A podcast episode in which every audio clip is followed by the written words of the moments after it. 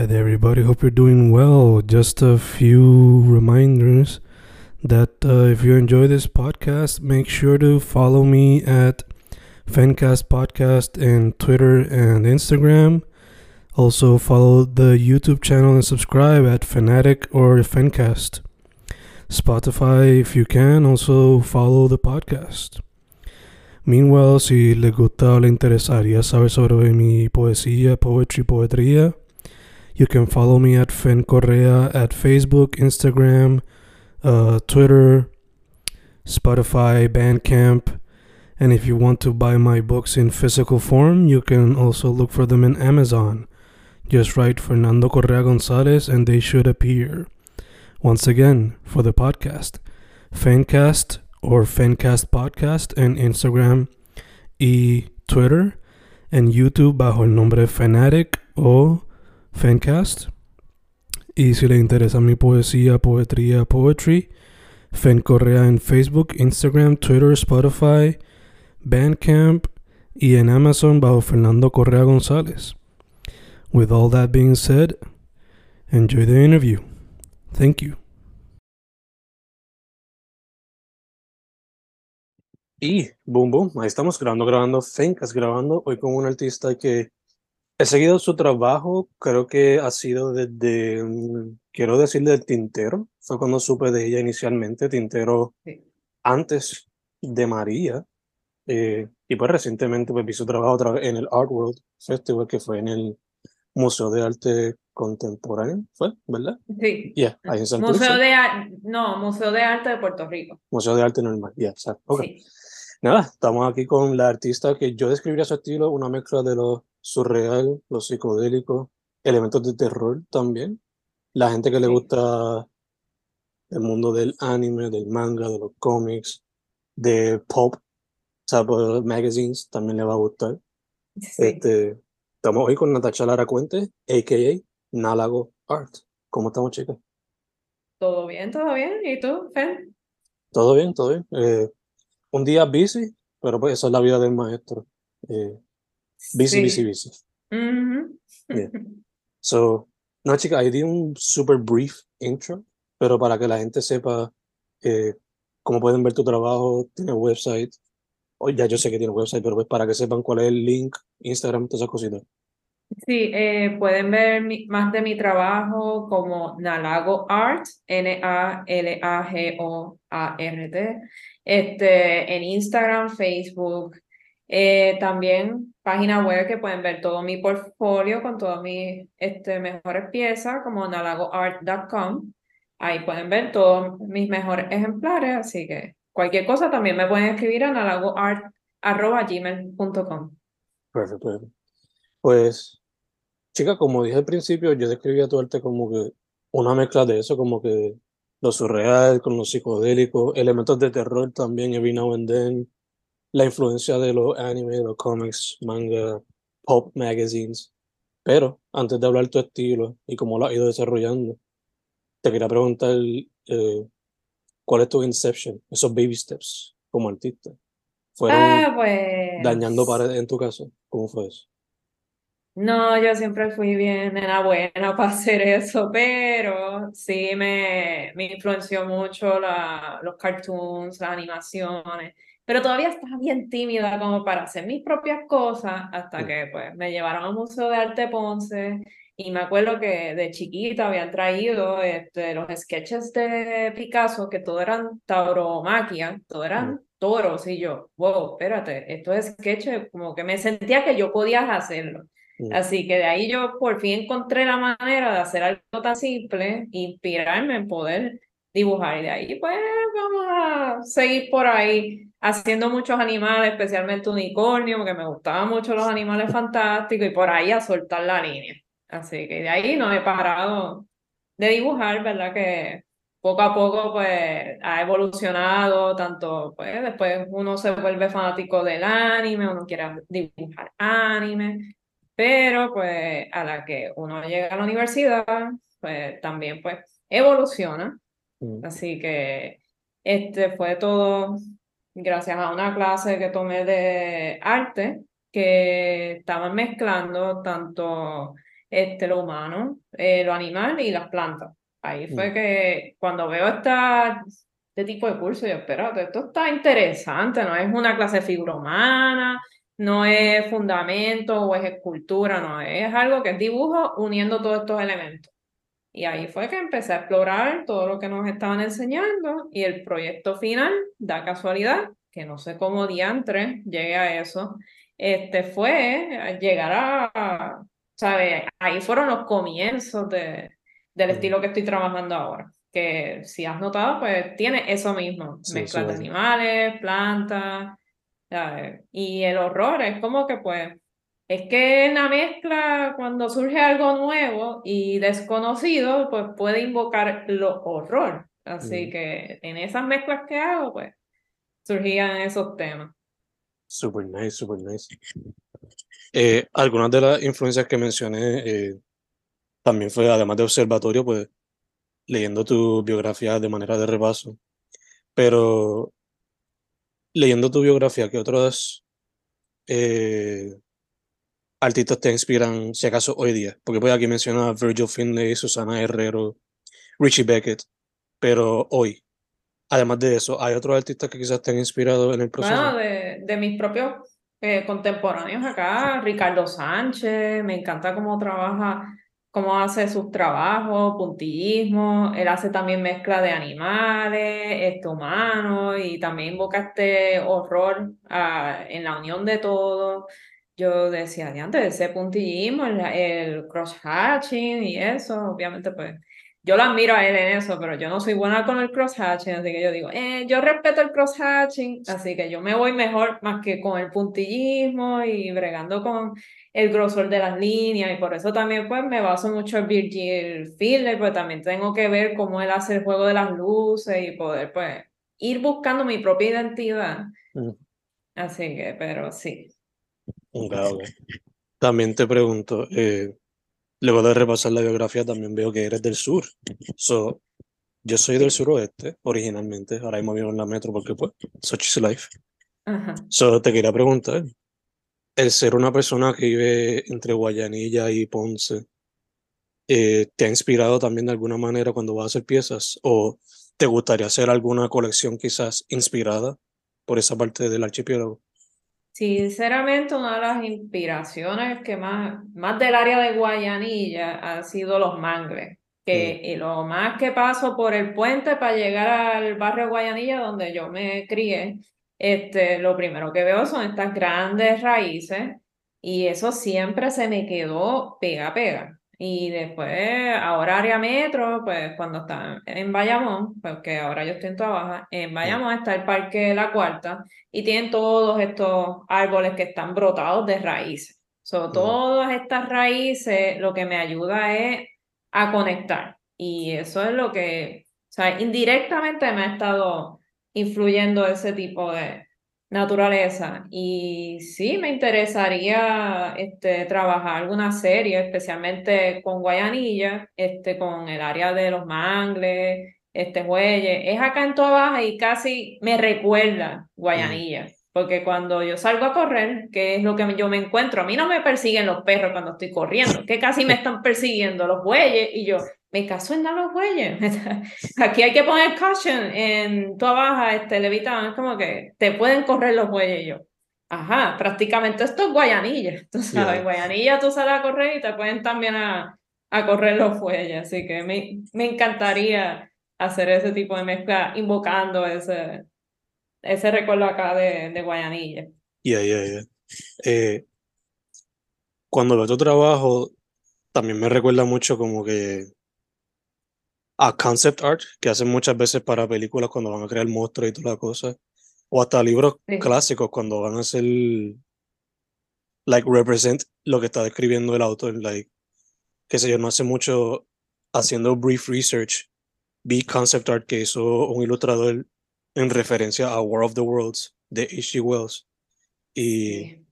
cuando veo tu trabajo, pues me recuerda mucho ese tipo de arte así, también el de películas, o te pregunto, si llegara la oportunidad de llevar a cabo eso, arte para un libro, o concept art para una película de terror o de surrealismo, lo que fuera, ¿te tirarías la misión o la colaboración? Sí, especialmente, se me había olvidado mencionar en, el, en la biografía también, uno de los, de los que me ha influido ha sido este H. Geiger, Mm. o sea, cómo él trabaja sus criaturas, cómo todo se une a algo mayor. Aunque esté basado en temas eróticos y eso, pero como quiera, es la unión y cómo se transforman estas criaturas y cómo él ha podido trabajar en películas como hasta la primera de The Batman, que le- él hizo un par de diseños que aunque no, se, no salió final, Mm, tú ves cómo él, él trata de adaptar ¿sabe? para Batman ese diseño, al igual que la misma película de, de Alien. Mm. Eh, sí que así me interesaría. Y si fuera en horror, pues mejor todavía. Así que, ¿Te tirarías, si te dieran la oportunidad, te tirarías algo más por ese ámbito así como que tipo sci-fi, como Alien? ¿O algo más tipo, eh, no sé, algo más surreal, psicodélico tipo David Lynch o Jodorowsky?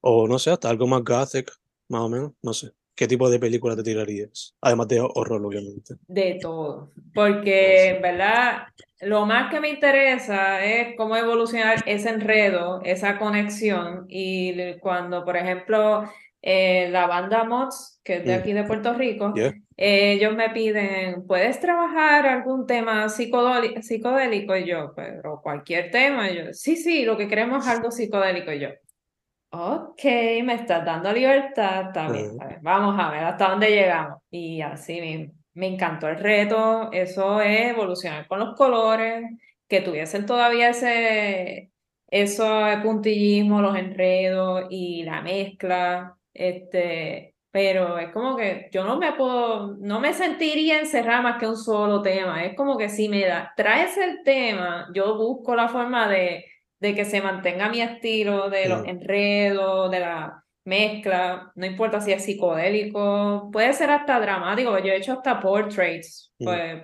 hello, Eugenio María de Hostos, yo decía, Ya, ya. Natacha, pórtate bien, no te vayas full, pero que se note que eres tú. Y yo, ok, pues vamos a, pues, ajá, me lo disfruté porque es otro tipo de movimiento con, con el enredo, así que yo estaría abierta a todo, a todos esos temas.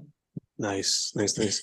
Eh, mencionaste que ahora vives en el área de Levittown, so te pregunto, ¿sabes de la banda Backseat Driver o no? No, no la he escuchado, Ok. no he tenido la oportunidad. Nada, cuando se acabe la interview, te envío un link de la banda y no sé, si te fluye salir algo por ahí, no sé, me dejas saber. Sí, claro. Eh, habiendo dicho eso, tu proceso creativo, yo sé que siempre va a cambiar de pieza en pieza, pero por lo regular, ¿cómo se ve eso? ¿Tienes música? Eh, ¿tienes ya la idea set antes de irte a ilustrar como tal? ¿Cómo se ve eso más o menos? Ok, este no surge de la nada. Ojalá fuera como que por la musa. En verdad, a mí no me gusta cuando dicen eso. Ay, es que tienes la musa y yo. "Ah, no funciona así. Hay, hay que hacer ejercicio mental para cuando tú te sientas, pues tienes varias ideas y aunque no salgas con alguna, tienes muchas backup y sigues trabajando. Sí, que pues yo me voy a, a Pinterest, yo hago un tablero y mira, hoy quiero experimentar con peces. Yo voy reuniendo varias fotos y voy reuniendo, por ejemplo, peces con flores, voy uniendo y así pues hago ese ejercicio de estar mezclando. Así que es, la cosa no es quedarse pegado más que, ay, voy a hacer con esta idea, no, tienes que hacer un ejercicio mental. Y entonces a la que yo saque la idea, ¿sabes? Esta es la parte más difícil. La, la idea no es la más, eh, no es la más difícil, es cómo ser consistente.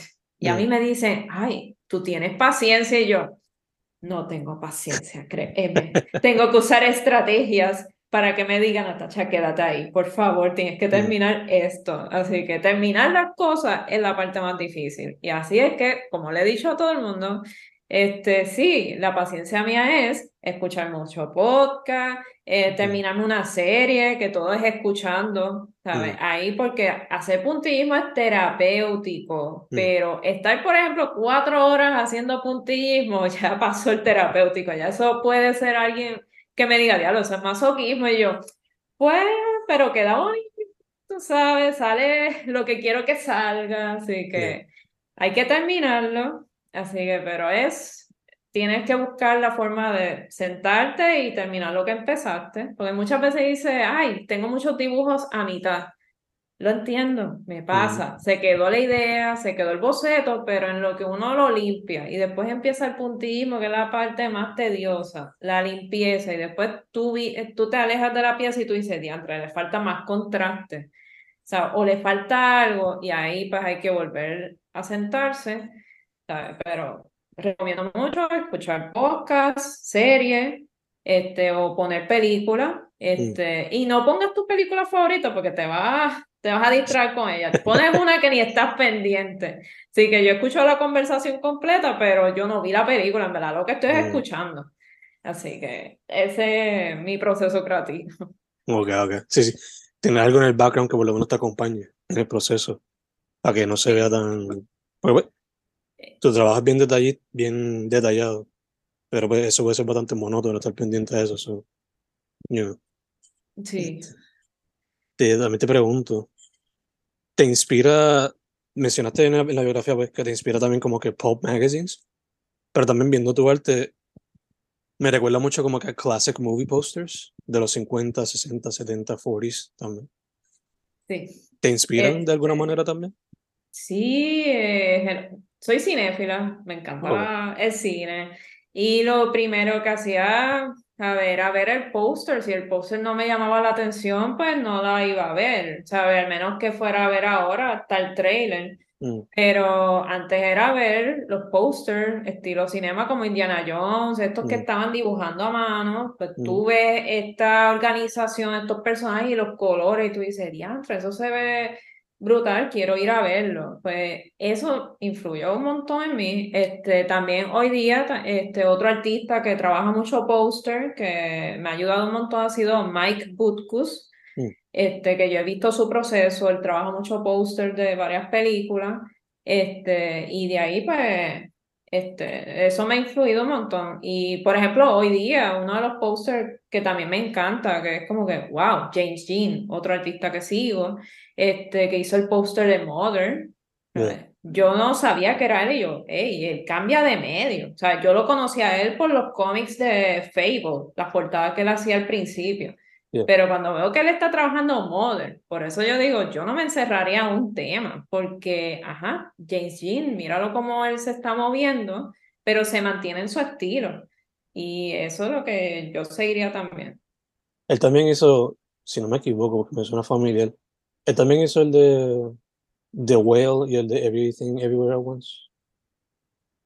Pues no estoy segura. Contrale, ahora tengo que chequear. Pues en verdad, yo vi la película y está bellísima, pero el póster no me acuerdo si lo hizo él. Oh, es que creo que recientemente vi como que una interview a un movie poster artist y pues ha hecho eso como que bien, posters como que bien eh, eye-catching, vamos a ponerlo así porque pues muchos hoy desean por el route digital bien fácil y no, no se tiran algo súper eye-catching que podría estar hasta en un museo. Porque pues, sí. saving money type of thing, I guess. Pero, nada, el artículo era sobre why not eh, nominate movie posters for the Academy Awards. Y eso era estaría interesante que lo incluyeran. Yeah. Y era por eso, porque ese tipo de artista sí que se tira la extra milla porque el póster sea unique dentro de todo. Sí, hoy día, ¿qué resuelve? Con Photoshop no me mm. dice nada, pero cuando veo el arte, yo, wow, pues estoy entendiendo el feeling de la película, pues mm. quiero ¿sabes? ver eso. Cuando yo vi el póster de Mother era así mismo cuando veo la película. Más me, me convence más un póster con esa interpretación que sencillamente una, un fotomontaje y nos fuimos. Ya, ya, ya. Que eh, eso, I guess, que pasa mucho más con estos big Hollywood blockbuster movies. Pero pues, thankfully, eh, películas más independientes pues están tirando esos routes de the whole experience, desde la película hasta el póster, hasta trailers y whatnot. Eh, También te quería preguntar, ah, ¿cómo te fue la experiencia en el Art World como tal?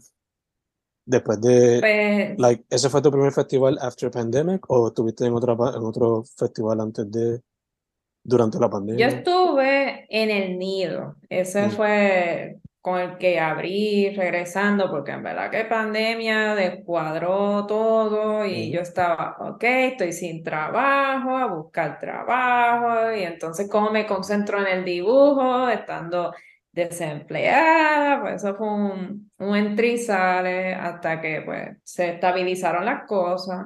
Y entonces pues el nido pues empezó a estar ofreciendo espacio y de ahí pues vamos a abrir. Y cuando yo abro allí, eh, mira, sentí un cariño brutal por mi arte, es como que, chica, vi tu anuncio de que ibas a estar allí vendiendo arte, no sabía que estaban otra vez abriendo ese espacio, este, y voy, para allá y yo, "What? ¿En serio sirvió el anuncio? Tú sabes, fue algo sencillo como que, "Yay, voy a estar vendiendo y de repente pues aparecieron, ah, ¿sabes? Gente allí como que, mira que lo vi, que vi esto", y yo, oh my God. Tú sabes, esas son cosas que te ayudan a seguir Ujú. a produciendo y, y en verdad fue, fue bien lindo. Entonces, pues el Museo de Arte Puerto Rico, que hace tiempo, pues fue antes de pandemia, fue a través de Tintero Mm. y también a través de FemForce, que había vuelto para allá. Pero ah, después de pandemia, pues este sería el primero de así, bastante grandecito,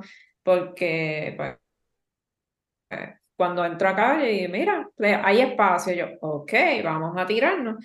Y en verdad que la gente se sorprendía cuando yo le decía, sí, el que estás viendo allí no es el original, el original es mucho más grande, que hace puntillismo. Nena, pero ¿cómo tú puedes? Tú sabes, el mismo cuento, y yo, sí, no, no fue con mucha paciencia, es mucho este playlist, yo le tenía que decir así, pero... Ajá, pero obviamente pues hago esto porque me gusta, porque me gusta este, crear esto, porque yo me siento que esto es algo único para mí. Así que yo quiero pues seguir compartiendo y entonces pues cuando estuve en Artworld, ¿sabes? Eso fue, a ver, si el nido fue así chiquitito, imagínate, eso fue ahí Mm. como que gente conocida, gente que no había visto mi arte, cosas, yo, wow, espérate, ¿sabes? ¿Verdad que fue, fue bien linda la experiencia? Nice, nice. Sí, fue otra, quizás next level, luego de ser tan pequeño y después otro más grande. Eh, Sí.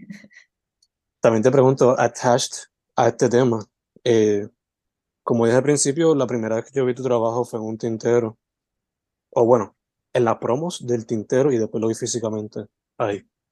So, te quería preguntar, habiendo tenido ya unos cuantos años de experiencia en, en esto de la escena del arte en Puerto Rico, eh, ¿qué tú crees que le hace falta o cómo tú ves la escena ahora mismo o luego después? María, pandemia, toda la cuestión, ¿cómo tú ves el estado actual de la escena de arte en Puerto Rico? Bueno, antes de la pandemia, ¿sabes? Este, habían varias actividades corriendo, no era solamente Tintero, ahora mismo está corriendo Manga Criolla, está el. PR Comic Con, hay convocatorias de colectivo también. Este, a mí me preguntaban eso, ay, pero ¿por dónde yo empiezo? Pero es que no veo dónde pueda exhibir mi arte, yo, eh, tienes que conectar con la gente en las redes sociales para enterarte, porque por ejemplo, Artworld no fue porque, ay, pues déjame buscar una convención, no, fue porque como yo dentro de Instagram me llegó el anuncio y ahí fue que rápido empecé a preguntar para participar y así que eh, hay que estar pendiente y unirse en todos los grupos y, te- y estar conectando con otros compañeros artistas, porque hasta ellos mismos pueden hacer sus propios colectivos. Ah, pues mira, me pongo a, me puedo unir a este grupo o a esta exhibición y también puedes hacer tus propias exhibiciones. O sea, hay varios espacios que aceptan propuestas. Obviamente, pues te tardas más, pues ya ellos tienen otros otros espacios, este, como en calendario. Pero tiras la propuesta, lo tienes en calendario y vas exhibiendo, que eso es una de mis metas este año, que empezar con un espacio pequeño. Por ejemplo, Ojo de Tigre tiene un espacio pequeño que se puede empezar por ahí y de ahí, pues, ¿sabes? Empezar por unas piezas pequeñas y poco a poco ir agrandando, pero de que está mejorando, porque, por ejemplo, pandemia fue un shutdown de Ujú. todo. Mm. Eso fue como que si yo me enteraba de todo, de repente, ¿sabes? Ya no hay nada. Y a la que pasa el año, poco a poco hay convocatorias, el Comic Con poco a poco abriendo, este manga criolla, estos espacios, y yo, espérate, están poco a poco abriendo. Y mira, este año está la Galería Trinitaria aceptando colectivos, este, y hay otras exhibiciones corriendo. Así que yo entiendo que está poco a poco otra vez rehabilitando la escena local. Gotcha. Sí, sí que. Yo diría que en cuestión a music, ya básicamente la gente dijo como que fuck it, vamos allá. Pero en cuestión a, a arte visual como tal, pues sí, lo estoy viendo como que todavía baby stepping. You know? Sí, están poco a poco recuperando, así que está en ese proceso. Así Mm. que eso es lo que yo deseo, que ya abra más espacio, que haya más, porque antes había mucho tema, este, ¿cómo es este? Pop, um, ¿cómo se llama? Pop surrealist, puede ser, el, este, que reunía a todos los ilustradores y todos los de la escena de graffiti, que quien estaba mucho a cargo de eso era este Gerardo Cloquel.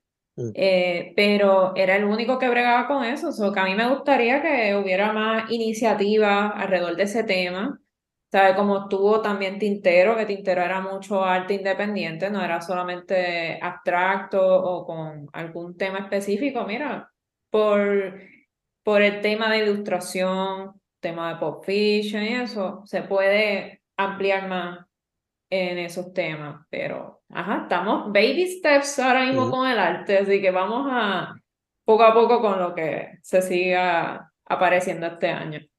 Ya, ya, ya, de hecho. Eh, mencionaste el Comic Con. Al momento de grabar la entrevista el 12 de abril, este weekend que pasó fue el Ajá. Comic Con. So, te pregunto, ¿pudiste exhibir o pudiste ir a ver lo que había este año? Pues yo fui a ver, porque cuando yo veo que los espacios de Artie y Sally se fueron a pique, ya estaban llenos, y lo que quedaba eran los de los más caritos, y yo, em, estoy en budget, vamos poco a poco, así Sí. que maybe para el siguiente año, porque me gustaría otra vez compartir el espacio de, de cómics, porque a mí me encanta. Así que, pues, este año yo me fui de visitante para allá, igual que el año pasado.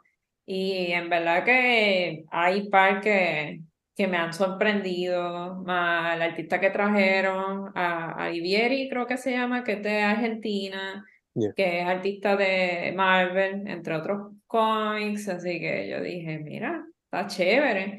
Así que yo espero que traigan más artistas locales, que no todo es shopping, que, ajá, el shopping lo puedo hacer online, ¿sabes? Había un par de cosas que online pues yo las encontraba más baratas, pero pues yo más voy porque quiero ver cómo están los artistas moviéndose, quiénes, quiénes están empezando. Y yo, mira, ahí, ahí este, artistas, eh, ¿cómo es? Que están poco a poco acá, veo su arte nuevo que no los había visto, así que, ¿verdad que estuvo bien chévere este año? No, ya, I agree. Específicamente con lo que mencionaste de que hay mucho shopping comparado con cantidad de artistas locales. Eh, it was interesting. Es mi primera vez yendo a un- Comic Con de Puerto Rico full, full, full. Yo he ido como que a los mini Comic Cons que se dan en otros pueblos a veces. Eh, Ujú. pero al Big One, quote unquote, pues es mi primera vez.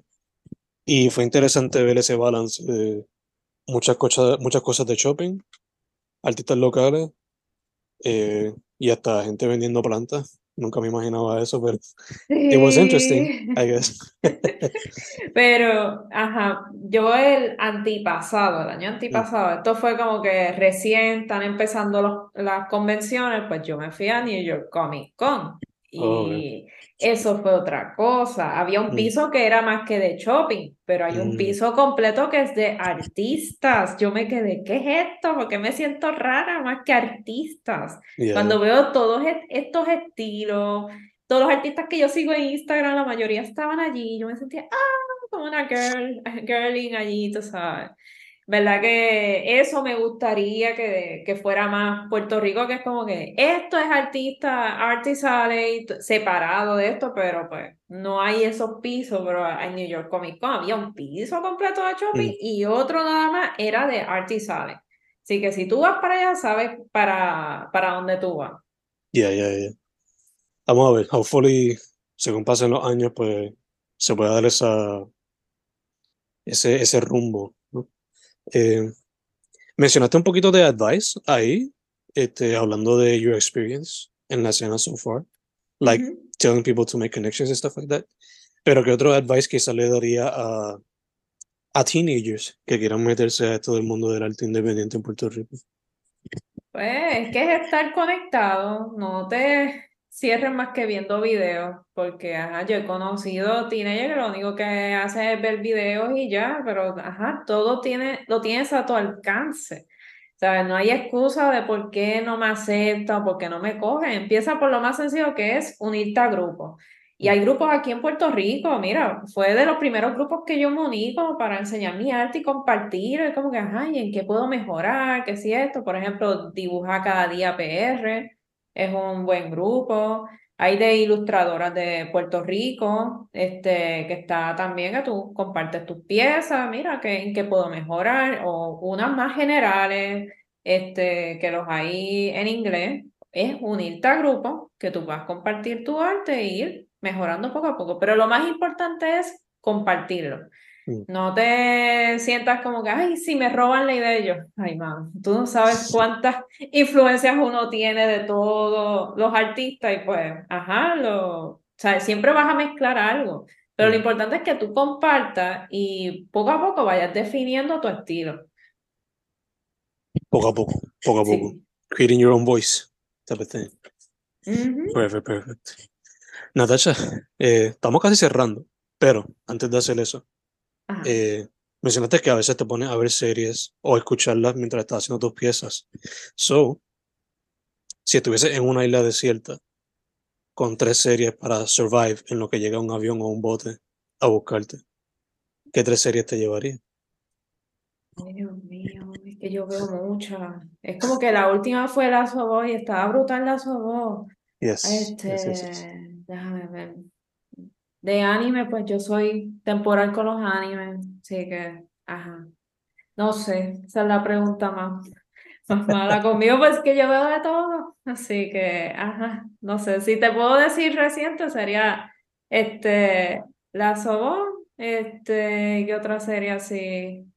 No se me ocurre, me fui en blanco, porque es que yo estoy viendo lo más reciente, yo no soy de repetir.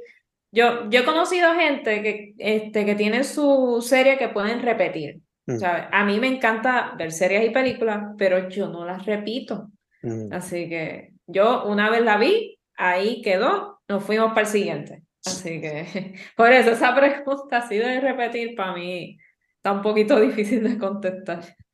Eh, I get you, I get you. Yo ahora mismo estoy viendo for the first time Breaking Bad y después de eso tengo otras Oh. cuantas que quiero ver for the first time porque pues estoy atrás en Ajá. algunas. Pero ahora mismo me llevaría para terminar Breaking Bad, después Ajá. Better Call Saul y después quizás me llevaría eh, Game of Thrones porque nunca la vi. So, I Que don't know. no has visto Game of Thrones, No, o sea, no. Sorry to disappoint you, pero no. Ya, y el prequel está, está, está cool. Eso me Así han dicho, que, eso me han dicho. sí, Yeah. sí, que en verdad está bien chévere eso. Nice, nice, nice, nice. Ujú. Pues, chica, primero que todo, eh, thank you for saying yes. Tuvimos que reschedule unas cuantas veces, pero se nos dio por fin. Se nos dio, se nos dio.